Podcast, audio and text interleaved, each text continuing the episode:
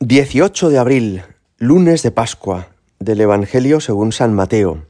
En aquel tiempo las mujeres se marcharon a toda prisa del sepulcro. Llenas de miedo y de alegría, corrieron a anunciarlo a los discípulos. De pronto Jesús les salió al encuentro y les dijo, Alegraos. Ellas se acercaron, le abrazaron los pies y se postraron ante él. Jesús les dijo, No temáis, Id a comunicar a mis hermanos que vayan a Galilea, allí me verán. Mientras las mujeres iban de camino, algunos de la guardia fueron a la ciudad y comunicaron a los sumos sacerdotes todo lo ocurrido. Ellos, reunidos con los ancianos, llegaron a un acuerdo y dieron a los soldados una fuerte suma, encargándoles Decid que sus discípulos fueron de noche y robaron el cuerpo mientras vosotros dormíais, y si esto llega a oídos del gobernador, nosotros nos lo ganaremos y os sacaremos de apuros.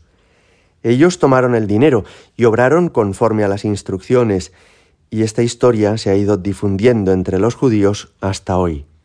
Palabra del Señor. La resurrección del Señor es una fiesta tan grande que en la Iglesia la prolongamos por espacio de una semana completa, lo que llamamos la octava de Pascua, ocho días en los que celebramos la misa como si volviera a ser domingo de resurrección, rezando el Gloria como en los domingos y días de fiesta y participando de la misma alegría que ayer nos inundaba. En este pasaje del Evangelio que acabamos de escuchar nos podemos fijar en varias cosas.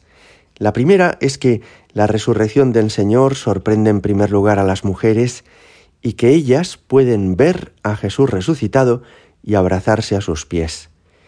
La experiencia de ver a Cristo resucitado debió ser tan impresionante como aquella transfiguración que habían vivido los apóstoles Pedro, Santiago y Juan en lo alto de un monte, cuando vieron a Jesús que transparentaba a través de su piel la gloria que encierra.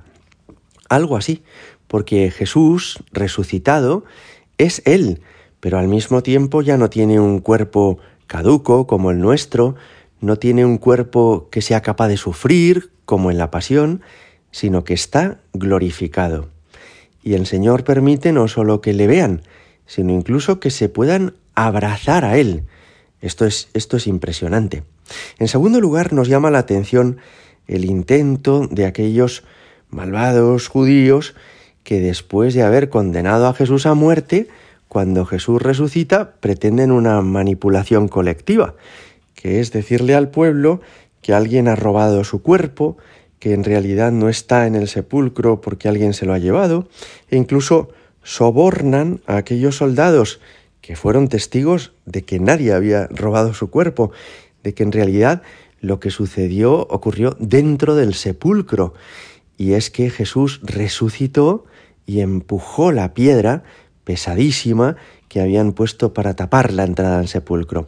Pues bien, con una fuerte suma de dinero, les dicen a estos soldados, vosotros os calláis, chitón, aquí nadie ha visto nada de una resurrección, sino que tenéis que decir que alguien ha robado su cuerpo. Y por eso no hemos llegado a saber el nombre ni apellidos de aquellos soldados, porque avergonzados de esta falsedad que tuvieron que transmitir, han preferido pasar inadvertidos en la historia y han preferido esconder su nombre. Qué impresionante es pensar que la maldad de aquellos judíos no termina con la pasión de Cristo, sino que todavía después se ensañan en ensuciar la memoria de Jesucristo resucitado. Pero Jesús vence, y vence hasta el punto de que, aunque ha sufrido una pasión, está vivo, y aunque quieren todavía calumniar su resurrección, está presente, y por eso el avance de su presencia en el mundo es inexorable.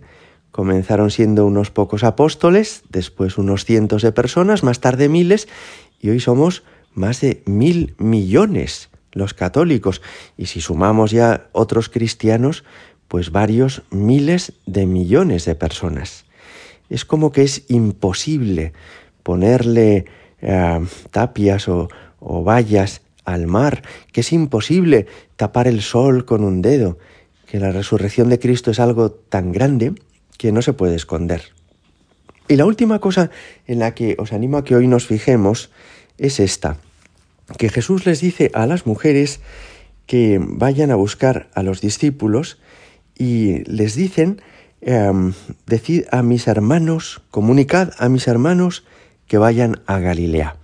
Esta expresión es nueva, que Jesús llame a los apóstoles y a los discípulos sus hermanos. Pero no es una metáfora, sino que realmente es así. ¿A qué vino Jesús al mundo? A redimirnos y a incorporarnos a su familia, a la familia de Dios. Quienes por el bautismo hemos sido incorporados a la Iglesia, somos ya parte del cuerpo de Cristo y el Señor nos ha hecho hijos del Padre y somos hermanos entre nosotros y hermanos con Cristo, que es el Hijo eterno de este eterno Padre. Mirad, hay una parábola muy bonita que recordaréis todos del Evangelio, que es la de los viñadores homicidas, donde cuenta que había un propietario que tenía una viña y que unos viñadores no le querían dar sus frutos y entonces les envió a alguien a reclamar sus frutos y los maltrataron y los mataron y entonces el propietario ya no sabía qué hacer y les envió a su propio hijo y también lo mataron pensando en quedarse con su viña. Bueno, pues esa parábola terminaba de una forma dramática. ¿Qué hará el dueño de esa viña cuando vuelva a esa viña y, vea cara a cara a los viñadores que no solo no le han dado sus frutos, sino que hasta han asesinado a su propio hijo. Bueno, pues esa parábola en realidad se ha cumplido, pero ha terminado de una forma insólita. Y es que ese hijo del dueño de la viña ha resucitado. Ese hijo es Jesucristo. Y en lugar de vengarse de todos los que lo hemos maltratado con nuestras culpas, ahora viene a nuestro encuentro, nos perdona y nos llama hermanos, es decir, nos incorpora a su familia. Qué bueno eres, Jesucristo. Gloria al Padre y al Hijo y al Espíritu Santo, como era en el principio, ahora y siempre y por los siglos de los siglos. Amén.